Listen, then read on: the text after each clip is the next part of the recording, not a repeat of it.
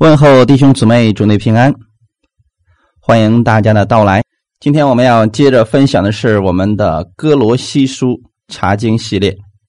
我们的查经讲道呢，是帮助大家系统的、比较完整的去认识神的话语啊。这个比其他的那种方式的解经可能会更准确一些，因为一节一节的分享会对大家有很大的帮助。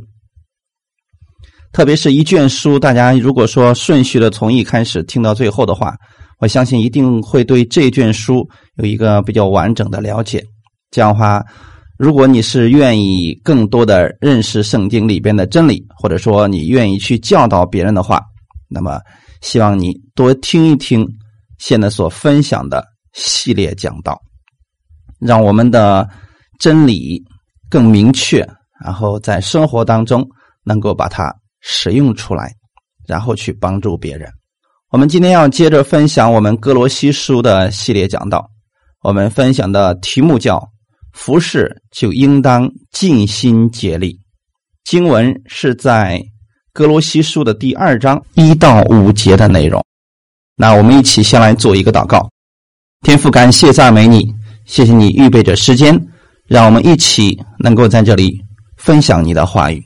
当我们分享的时候，你在我们每一个人里边来更新我们，来帮助我们，使我们透过你的话语更准确的、更全面的来认识你，然后使我们在生活当中知道如何去使用这些话语，不但造就我们自己，也造就我们身边的人，让我们知道我们当如何去服侍别人，因为在新约之下，我们每一个人，我们都是服侍者。我们作为服侍的人，我们就应当尽心竭力，因为这是一件十分荣耀的事情，也是一件十分蒙福的事情。主，你让我看到这服侍当中的喜乐和力量，让我从你支取你的力量。感谢赞美主，改变我自己，也改变我的生活。把今天这个时间完全交给圣灵，帮助我们今天来听到的每一个弟兄姊妹。以耶稣基督之名祷告，阿门。我们今天分享的题目是“服侍就应当尽心竭力”。经文是在格罗西书的第二章一到五节。我们先来读圣经，格罗西书的第二章一到五节。我愿意你们晓得，我为你们和老底家人，并一切没有与我亲自见面的人，是何等的尽心竭力。要叫他们的心得安慰，因爱心互相联络，以致丰丰足足，在悟性中有充足的信心，使他们真知道神的奥秘就是基督，所积蓄的一切智慧知识，都在它里面藏着。我说这话，免得有人用花言巧语迷惑你们。我身子。虽与你们相离，心却已与你们同在。见你们循规蹈矩，信基督的心也坚固，我就欢喜了。阿门。今天我们要进行到的是哥罗西书的第二章了。一进入第二章，保罗就把基督里边的这些真理向我们显明出来。他要告诉我们，在基督里边，到底我们都有什么样的丰盛？因为哥罗西书里边，它有一个比较常用的词，就是丰盛。我们的一切其实都是在耶稣基督里边了。那么，耶稣基督本身就是丰盛的。保罗要把这个来告诉我们。保罗对灵魂的负担，确实使我们。学习的榜样，他虽然从来没有见过哥罗西人，也没有见过老底家人，但是却一直在为他们祷告。那么，当他听说这两个教会，其实还有第三个教会啊，是当时的哥罗西地区有三个教会，其实都被异端迷惑了。其中这两个呢，哥罗西教会和老底家教会呢，是影响比较重的。那么这两个教会，他们被异端迷惑的时候，保罗专门写信来教导他们、归正他们，所以我们一开始提到《哥罗西书》，它本身是一卷归正教导我们学艺的书信，所以这里边就要归正我们正确的信仰应该是什么。所以这才是真正的服饰。保罗的服饰从来就不是为自己，在那个年代，可能很多人拿着保罗的书信到各个教会当中，这样的书信就成了那个教会当中领取神话语的一种方式。当然了，今天我们这种方式更好。其实我们所做的比保罗的那个更先进，但是所做的事工却是一样的。保罗不是为了自己。如果说我们今天不为自己、为基督去做的话，就能显出基督的爱心。保罗一心只是为了信徒们的益处，去教导他们、归正他们，也是不希望他们走错了路，最后误入歧途，自己受损失。所以保罗才去教导他们。保罗之所以有这样的爱心，愿意献上，其实是他知道了。主耶稣给他的恩典是何等的丰盛！一个自己里面没有丰盛的人，他拿什么给别人呀？因为保罗里边已经领受了丰盛的恩典，所以他现在要做另外一件事儿，就是尽心竭力的去做恩典，去活出恩典，去做事情。保罗并不是自己明白恩典。然后呢，自己一个人享受啊！神是爱我的，天父是爱我的，他不是这样天天去喊口号，他是把这个恩典给活出来了。所以保罗也没有说自己明白了恩典，然后呢向信徒们去索取利益啊！我都知道恩典了，你们应该事事都让着我，凡事都听我的，因为我明白恩典了呀。所以啊，你们应该呃多给我奉献，让我呢高高在上。没有，这都不是保罗所做的。保罗反而把基督的爱给了他们。那么，爱到底是什么呢？爱本身就是付出，是给予，不求回报。神是这样来爱我们的，保罗是这样去爱当时的那些信徒的，这才是基督的爱。如果一个人说他爱你，天天期望你给他做事情，把你的一切都给他，这个不是爱，这只不过是一种索取而已。爱是付出，是给予。保罗有这样的爱心，并不是为了自己，而是希望信徒们也明白基督的爱。那么，保罗的书信被神留到至今，也是期望我们明白耶稣基督的爱。然后，当我们明白了基督的爱，我们做什么呢？如果人一个人一味的去领受、领受、领受、领受，最后可能变成一种知识，因为他没有给出去啊，最后变成一个死水了，就像一个河一样，它不断的、不断的领、不断的领，最后变成一潭死水。它必须是流动的，这样的溪水是活的。所以我们经常会说，我们是祝福的管道。管道是什么意思呢？你从神那领受了，然后给出去，你永远里面都是活的，而且会越来越多。所以保罗明白基督的爱以后，他开始向他身边的人去付出。今天保罗也希望我们如此。你零售多少，给出去多少，神会给你更多的。如果现在神给你的这一点你不愿意给出去，那么神也不能再给你新的了。所以尽心竭力的，就是把耶稣基督的爱活出来，给出去，把基督的智慧、爱心、信心都显明出来。当这些被显明出来的时候，就能兼顾弟兄姊妹的信心。他们可可以跟我们一同喜乐了。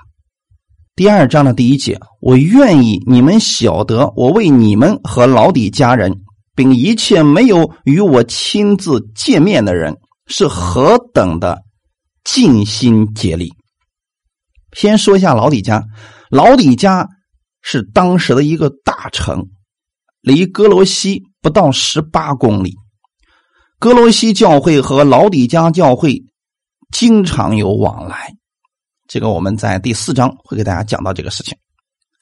保罗的心里边装着神的教诲，保罗深深的知道，今天所有的事儿不能全部推给耶稣，我们今天绝不可以说耶稣把一切都做成了，所以我们什么都不需要做。今天很多人领受恩典，其实领受错了。耶稣给我们做成了一切，这个是事实。他的属灵里边把一切的祝福都预备好了。我们需要做什么呢？透过行动把这些领受下来，活出来。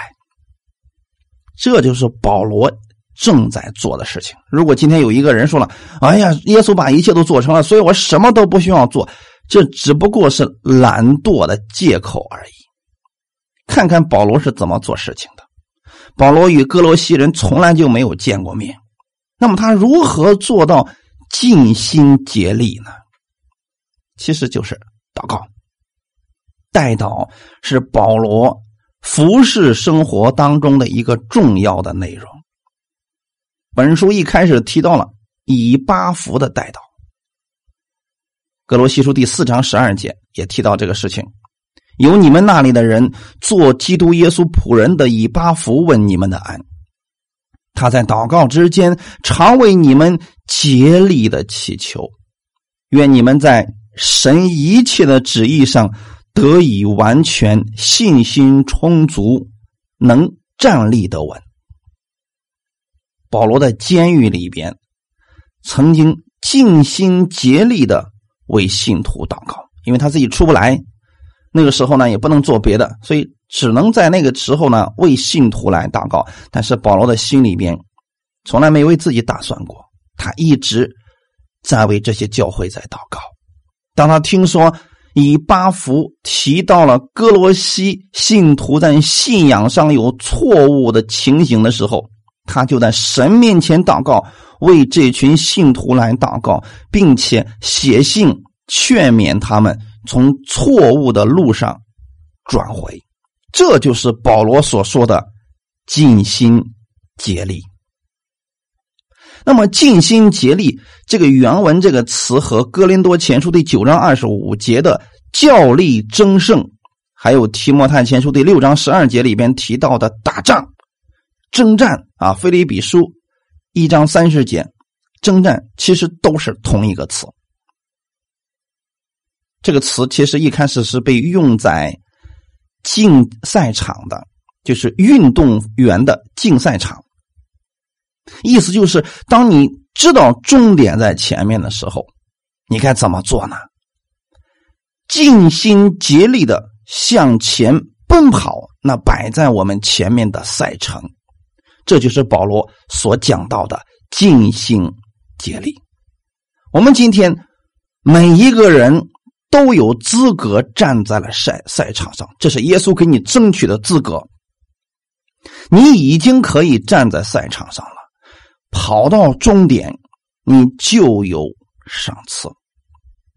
可惜的是，今天有很多人在原点就开始睡觉，有的人跑了一点点哎呀，累呀，不行啊，开始休息了。保罗是劝勉这些人要尽心竭力往前奔跑，千万不要跑错道了。有很多人都不在赛场上了，都跑到别的地儿去了，这肯定是没有成绩的呀。那么保罗要做什么事情呢？让他们重新回到赛场上，然后接着往前跑。所以这句话不单说出了保罗怎么样为这些信徒们去付出，也说出了保罗愿意为福音事工尽心竭力的去付代价。弟兄姊妹，服侍一定要付代价。如果你想服侍又不愿付代价，还是免了吧。虽然有很多信徒并不认识保罗，保罗也同样去关心他们。这样的人，才真正能被称为是神好管家，是神忠心的仆人。因为保罗自己觉得，他对一切信徒都有爱护的责任，他对所有的犹太同胞都有希望他们得救的这个迫切的心。所以保罗当时就发了一个感叹语说：“哎呀，我不是不愿意做，我若不传福音，我就有祸了呀！这个责任已经托付给我，不是神强行压力给他。如果保罗你不做，我就收拾死你。没有，这个责任是保罗自己感到，如果自己不做，自己就心里边难受。就像一个人在赛场上一样，主耶稣给他争取到了进入赛场的资格。然后对他说：“你只要跑到终点，就有丰厚的赏赐。”那当保罗知道这个时候，说我过去连上赛场的资格都没有，现在呢，耶稣给我争取了这个站在起点上的资格，我只要努力往前去奔跑就可以了。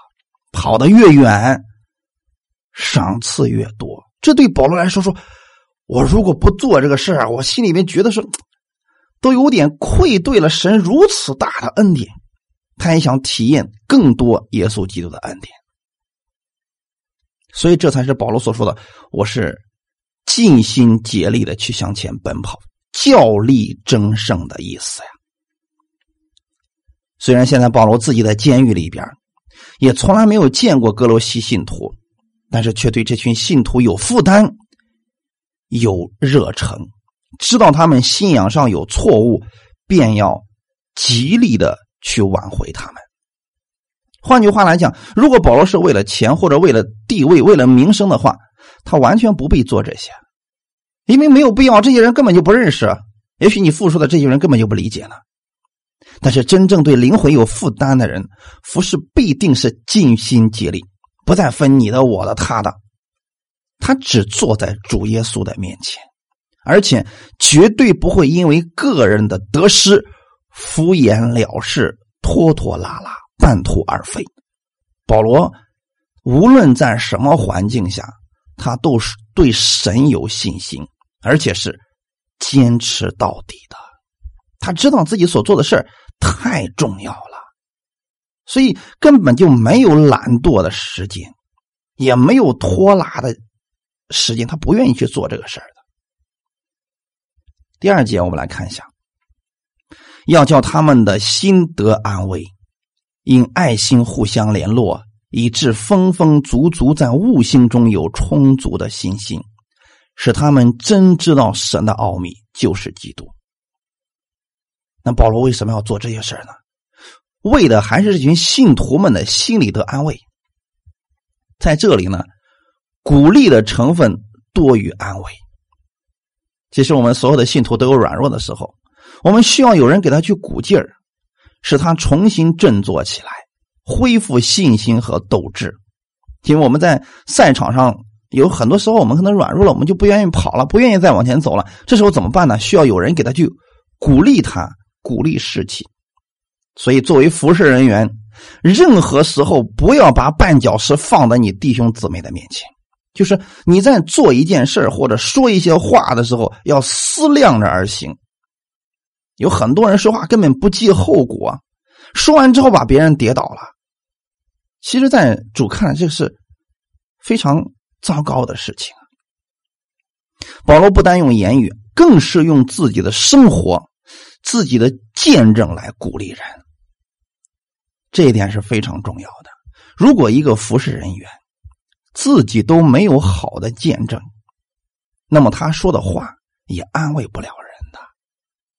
你比如说，有一些人，假如他说：“哎呀，我们都是领受恩典的人。”结果呢，活出来的生活常常定罪别人、挖苦别人，或者说批判别人，那这样的人根本你说什么都安慰不了人的。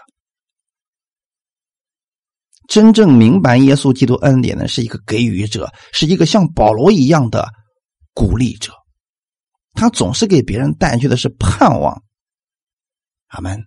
所以，我们领受恩典，自己要先活出恩典，从神领受，然后给出去，在人的面前。今天好多人把这个全给搞反了。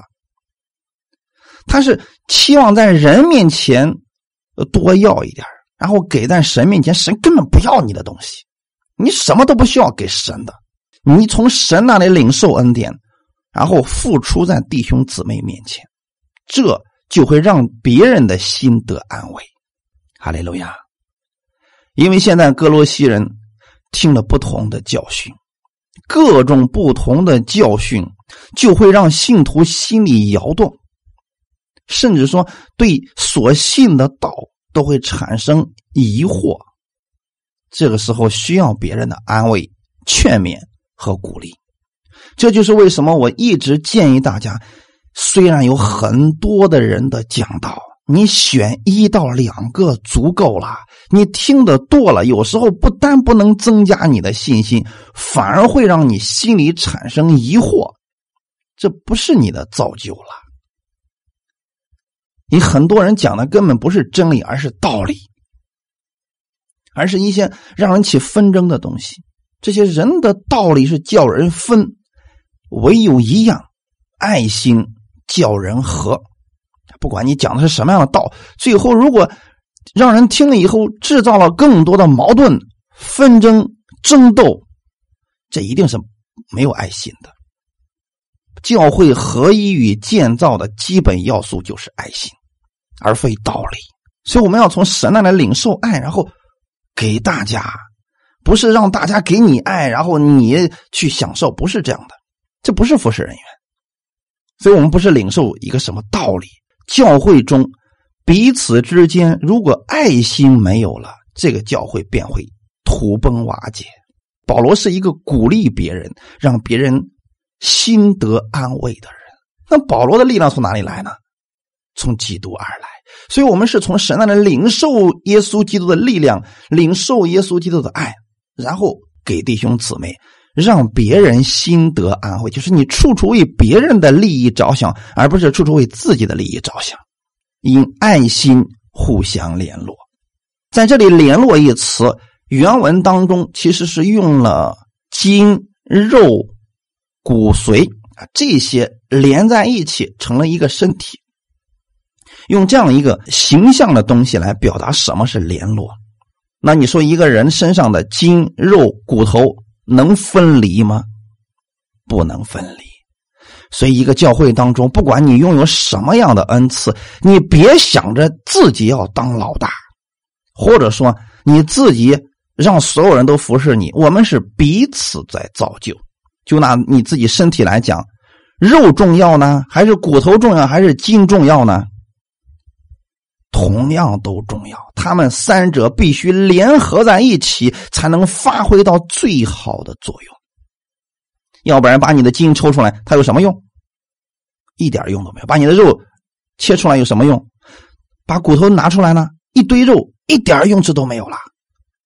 所以，教会在这里提到了用爱心互相联络，表明了我们在教会当中，如果失去爱心。服侍就毫无意义了。不管你有多大的恩赐，如果没有爱心，就是什么是爱？我刚才也提到了，你总是想着别人的利益，总是为别人去着想，总是想着别人可以多得一些安慰和鼓励，总是想着我不能让别人跌倒，用这样的爱心去跟别人联络，这才能成为一个服侍者。这个不是条件，也不是要求啊，是一个最基本的东西。如果说你说我现在还没有，那怎么办呢？先从神那里领受，但你别把眼目放在人身上，从神那里领受，听真理，活出来，先造就自己。以弗所书第四章十五节到十六节，唯用爱心说诚实话，凡事长进，连与元首基督，全身都靠他联络得合适，百节。各按其职，照着个体的功用彼此相助，便叫身体渐渐增长，在爱中建立自己。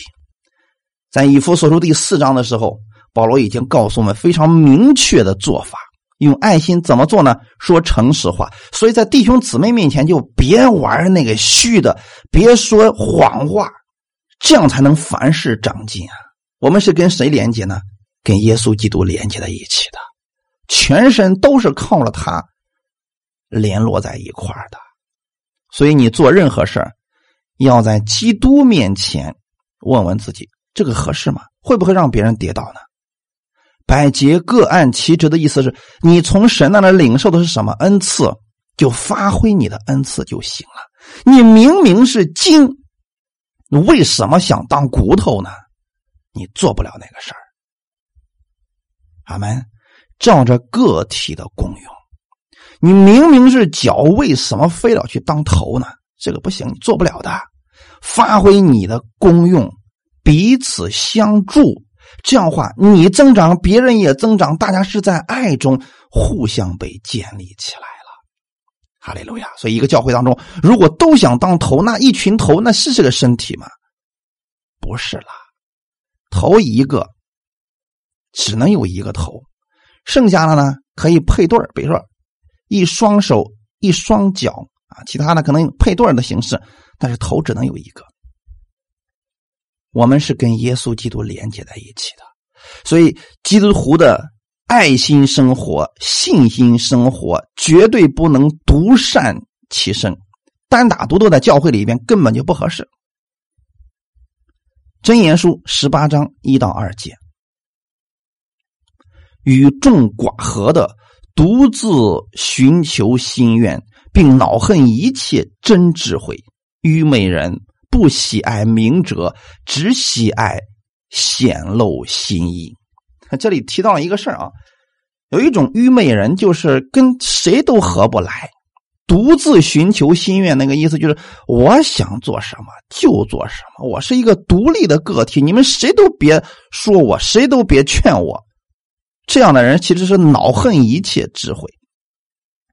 圣经上把这样的人称为是愚昧人，他不喜爱明哲，谁对他说什么好的听不进去啊，这个指责他为他好，他还是听不进去。他只喜爱显露心，就是把他自己的心里边所想的就弄出来说出来，完全不在乎别人的感受。这不是肢体，这个不是肢体。这样的人不能造就自己，也不能造就别人。我们在教会里边，我们所有的人都不是独立存在的，我们都是需要跟别人连接在一起的。哈利路亚！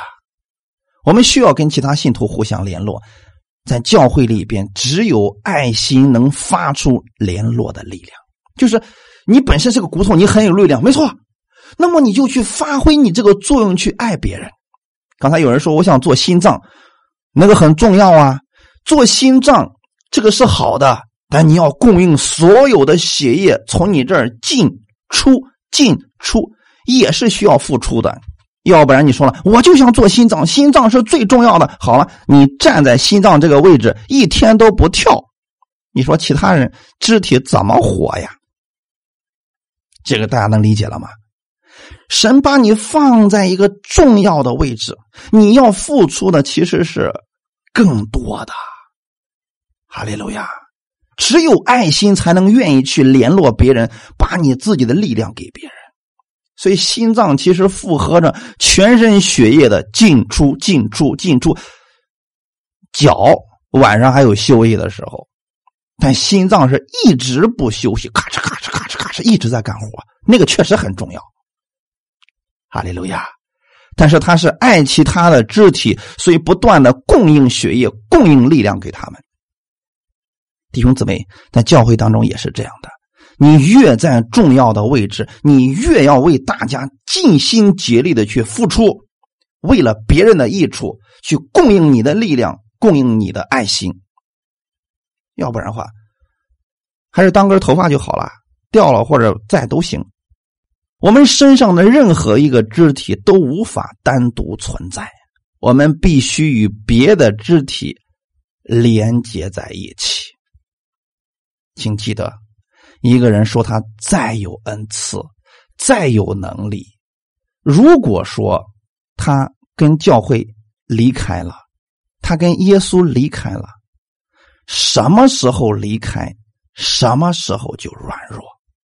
无论你信心有多大，懂得真理有多少，只要跟肢体们离开了，你就是软弱的。就算一个人，你说了这双手可灵巧了，如果这双手脱离了身体，它还有什么用处？毫无用。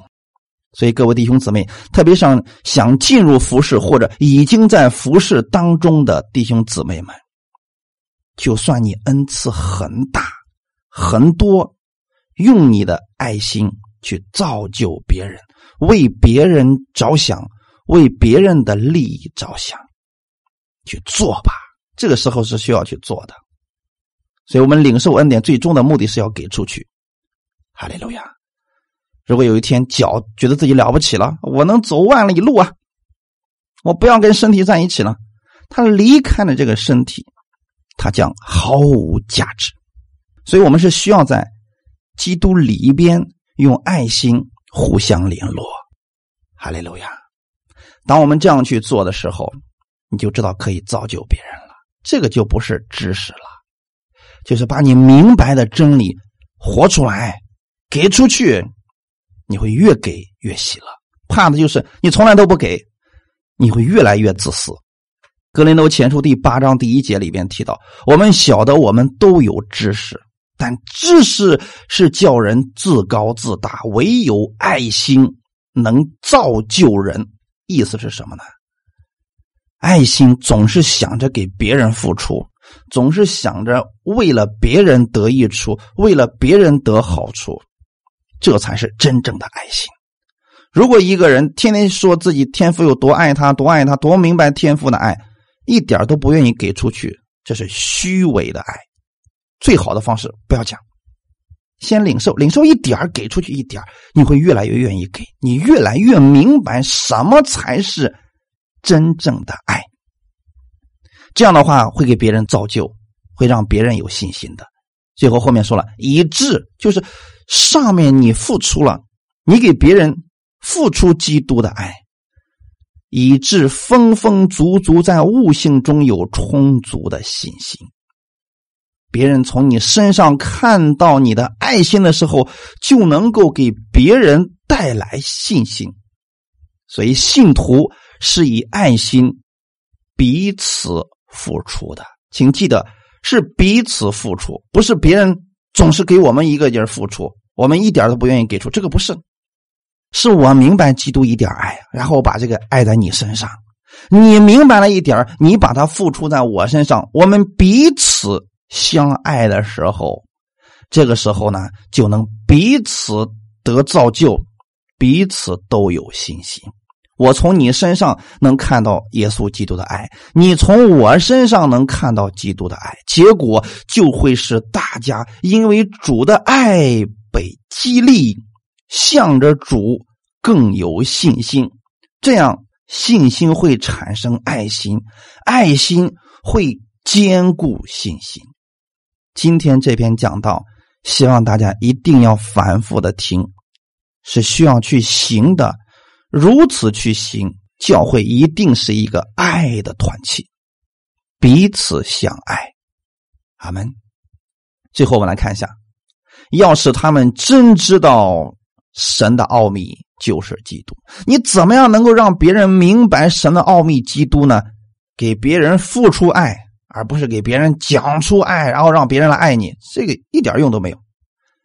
是别人有信心有。基督的爱心从你身上可以看出来，这样就是他们真知道神的奥秘。别人说：“哦，我明白了，这就是基督徒啊！你们那个主真好。”当别人这么夸赞你的时候，正是因为你付出了基督的爱心，别人才有了信心，对不对？如果你……行事为人，都让别人跌倒，自私自利，好吃懒做。这样的话，别人说你别说你是信耶稣了。如果耶稣像你这个样子的话，说啥我们都不会信的。这是一个反面的见证。所以福音不是一种道理，福音是一位救主，他的名字叫耶稣。借着他，一切相信的人都可以成为神的儿女，这是一个事实。成为神的儿女，我们就可以活出基督的样式来。但是这个事实在旧约时代还属于神的奥秘，到新约时代，耶稣把它完全显明出来。所以你看到耶稣，你就看到天赋了。他活出来的样子就是天赋的样子。今天也是一样，你活出来的样子应该是基督的样子，就是为别人付出，去爱别人，不求回报，一定要有行动的，就像你往终点去奔跑一样。哈利路亚。所以在此呢，保罗非常简洁的向哥罗西的信徒指明，神的奥秘就是基督，并且深切希望他们有这种认识。如果他们真的知道神的奥秘就是基督，除了基督以外没有别的奥秘了，他们就不会被知识派、智慧派。诺斯底主义异端的那些所谓的奥秘给迷惑了，所以本句是特别针对当时哥罗西的异端。他们以为人的得救是在乎你知道了某种特殊的知识或者恩赐，而这种知识只有他们少数的人才能知道。人必须进入他们的教派，经过相当的考验。认为是忠于他们教派之后，才能把这种知识传给他。所以保罗再次特别使用了当时异端经常愿意使用的一个词“奥秘”这个词，来说明了奥秘已经不再是奥秘，它就是耶稣基督。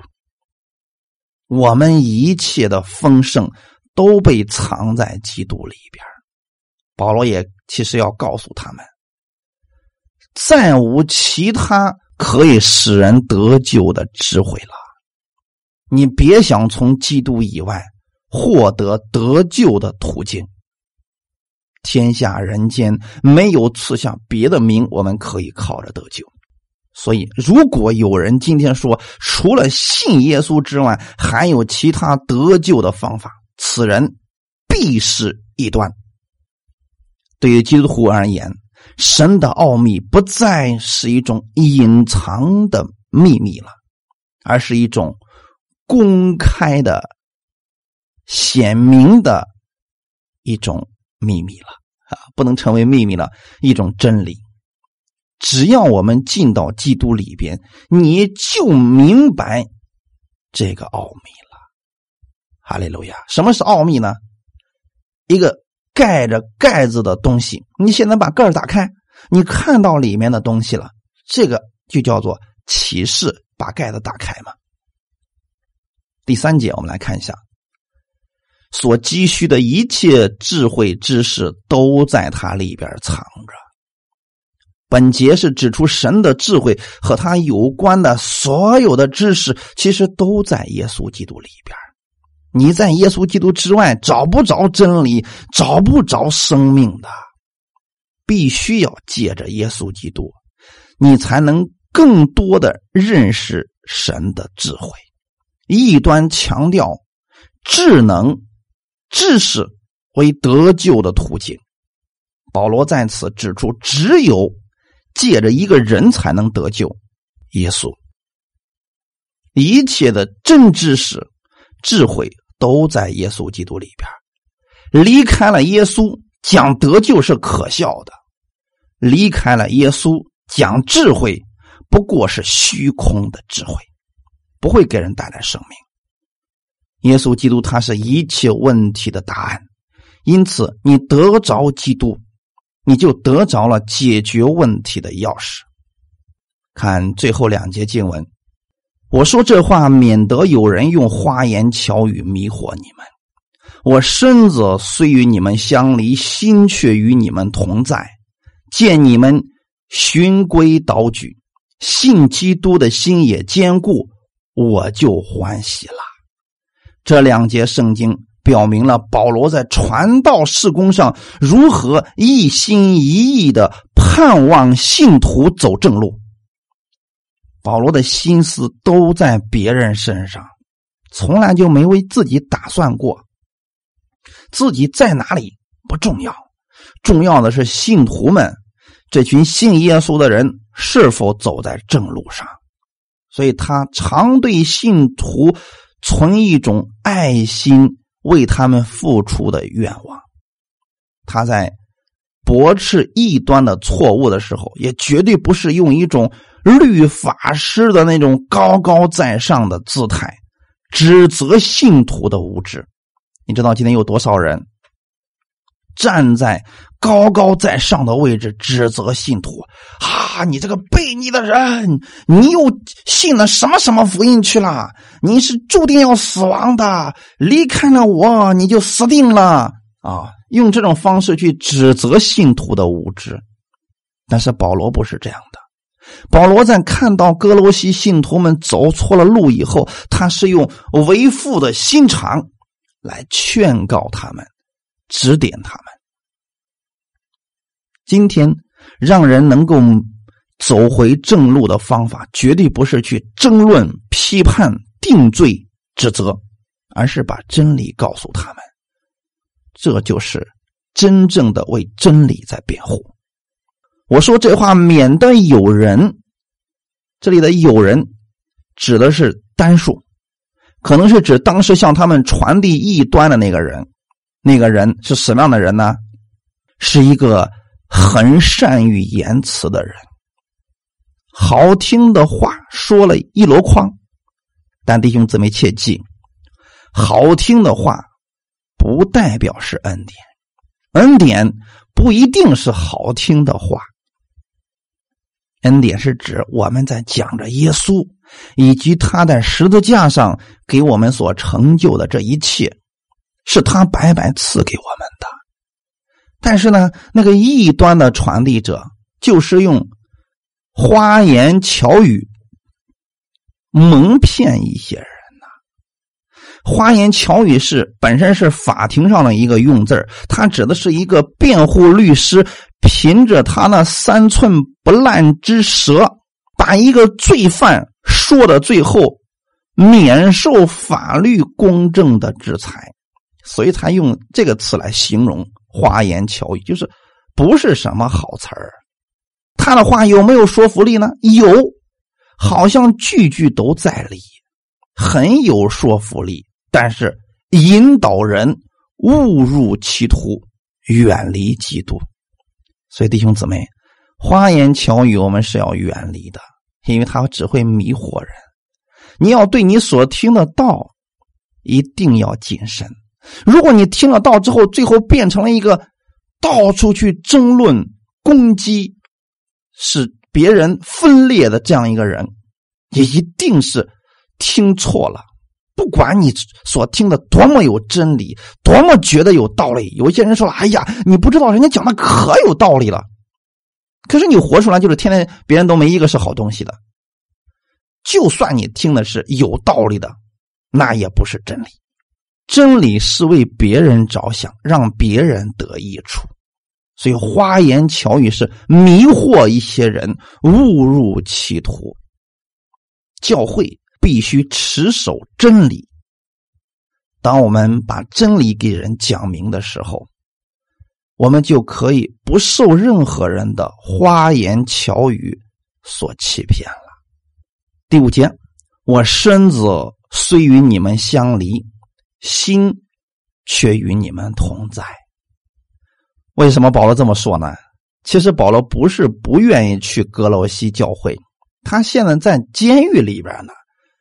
行动受了限制，所以保罗说：“我身子虽跟你们不在一块儿，但是我的心跟你们是在一起的。”这句话用在现在特别的恰当。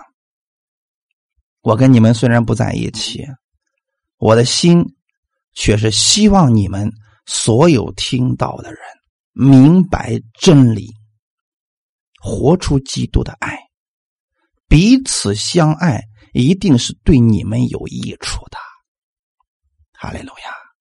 如果你听了真理，结果让你家破人亡、众叛亲离，还是不信比较好啊？那个一定是信错了。基督的爱只能给别人带来的是和睦，是和平。我要不然的话，他为什么被称为是和平之子？和平之君呢？只有他是真正的和平啊！所以我们讲耶稣就是要给纷争的家庭带来和平，给那失丧的灵魂带来希望，给那软弱的人带来刚强，给那走错的人带来安慰，让他们重回正路。如果说没有这样一个结果，就先不要去服侍啊。阿门，弟兄姊妹，所以你们听这样的道，我最终是愿意你们在这道中得着益处，明白一句就去做出来一句，这样对你们就有益处了。这是生命，就不再是知识了。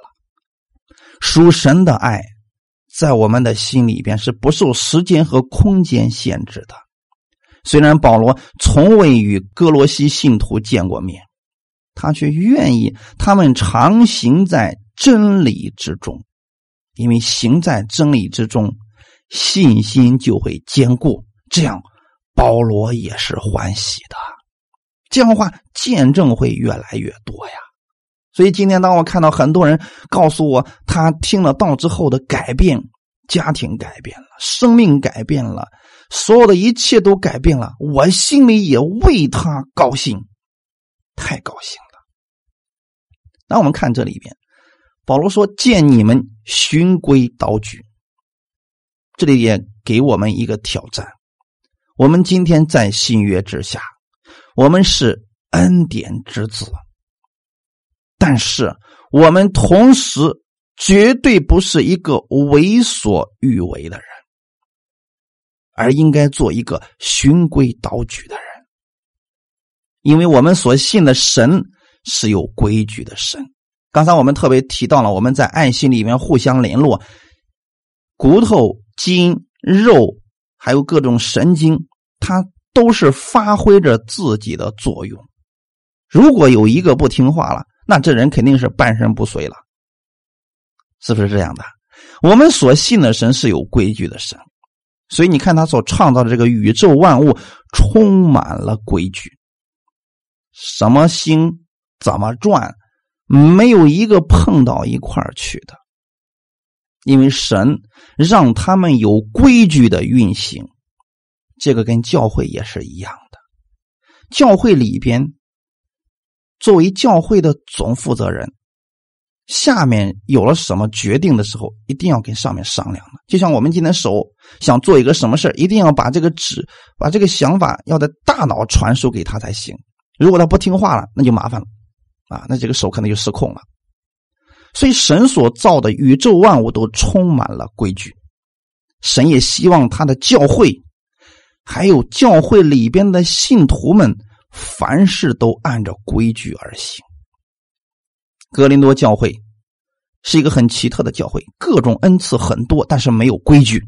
结果，这个教会最混乱、最危险，各种纷争、分裂、分门结党啊。互相拆台的事儿常常发生，所以今天有很多恩典教会里面也发生这个事儿，就是因为没有规矩，谁都想当头，那不乱套了吗？教会唯有以基督为中心，我们凭着爱心，在教会里边规规矩矩的按着次序去行，显出良好的次序，这个教会就显得。像精兵了，要不然混乱无次序的教会，打什么仗都是失败的。给你一群精兵，让你去上战场打仗，结果这下面的兵没有一个听话的。你发出什么指令，他们说这个不行啊，你这方法不管用啊，我觉得应该这样，我觉得那个应该那样。好了，什么样的仗你都是失败的，这个大家可理解了。在今日的这个世界当中，循规蹈矩太不容易了，特别是恩赐大的人，让他去听别人的太难了。但是我们要在基督里边凭着爱心彼此付出，是要付代价的。不是站的位置高，你就需要去让别人都服侍你。你的位置越高，你越需要去服侍别人。你们中间若有人愿意为大为首的，就要做众人的仆人。意思是什么呢？你站在最高位，你要服侍所有的人。如果没有这个心，就别想着往那么高地方去爬了。这是教会里面的规矩。所以很多人以为在教会里面做服侍人就是当官呢，其实是做仆人去服侍众人，去为大家做更多的事儿，是要付代价的。很多人说啊，我也是使徒的恩赐，你就做一做使徒的事儿，再说你是使徒吧。可理解了？所以循规蹈矩是个人站在个人的位置上，尽心尽责，一定要做事情，绝对不可以懒惰的，顺服教会的安排，按照教会的规矩行事为人。所以，不管你们在哪个教会当中。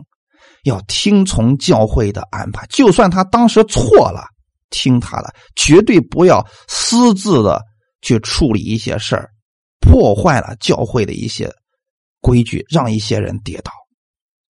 你比如说，教会里面说了，不要给任何人做生意，不要在教会里面搞什么传销啊、直销了。如果你有什么负面的东西，一定不要向信徒讲，你偏偏不听，这些事儿全做了，结果让很多人跌倒。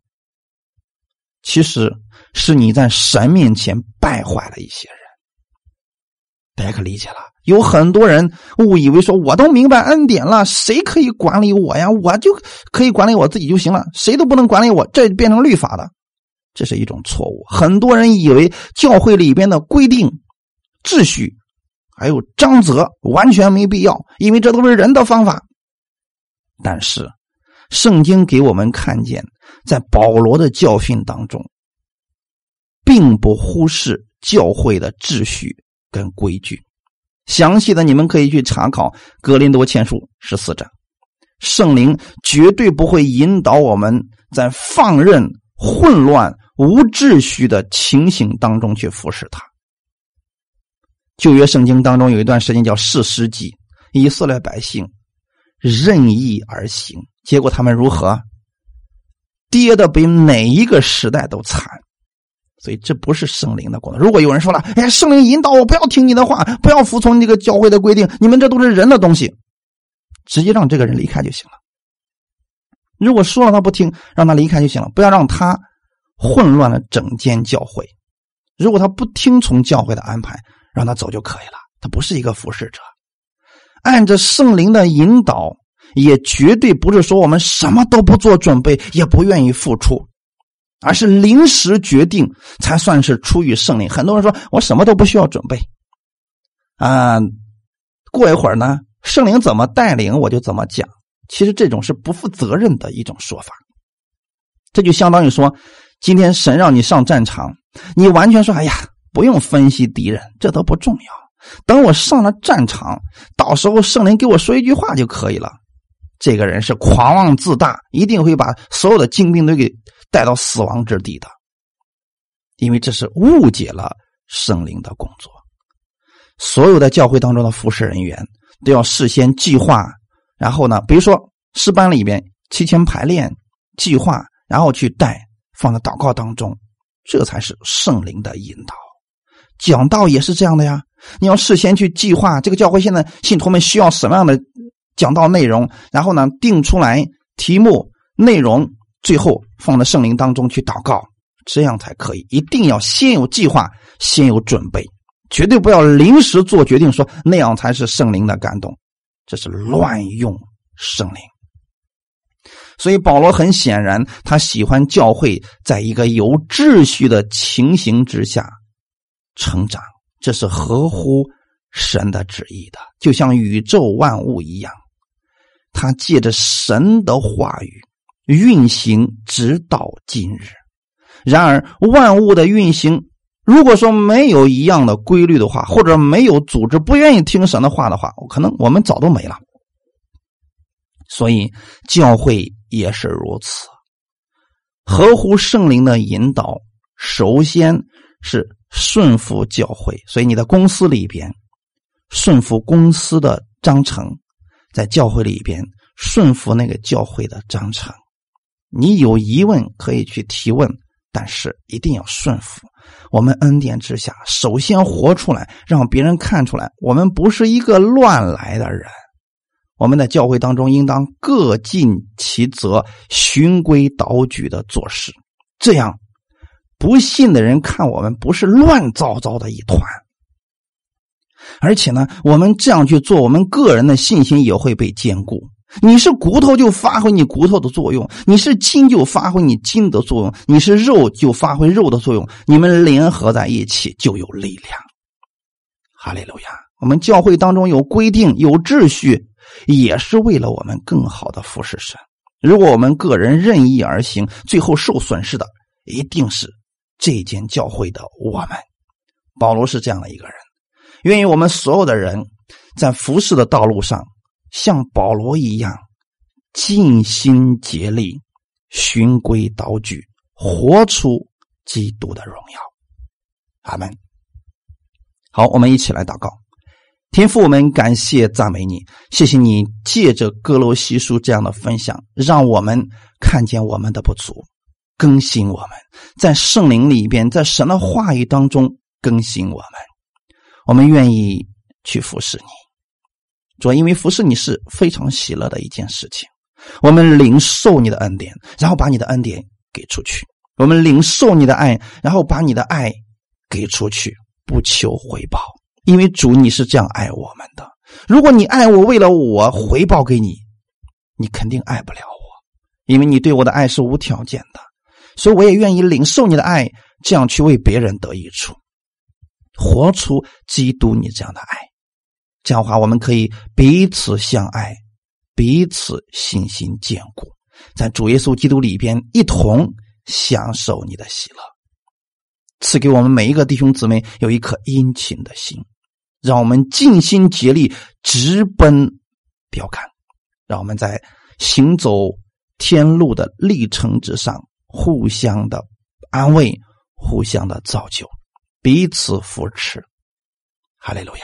感谢赞美你，今天这样的话语带给我们更多的信心和力量，让我们在软弱当中可以彼此去安慰、鼓励。我们领受恩典，我们也愿意活出耶稣基督的恩典，赐给我们每一个弟兄姊妹耶稣基督你这样的爱心。圣灵，你在我们每一个弟兄姊妹心里面来更新我们这样的想法。也许过去我们只想着自己，从今天开始，圣灵你帮助我，让我不再看我自己。单单的仰望耶稣基督，领受你的爱，给出去。哈利路亚！感谢赞美主，一切荣耀都归给你。奉主耶稣的名祷告，阿门。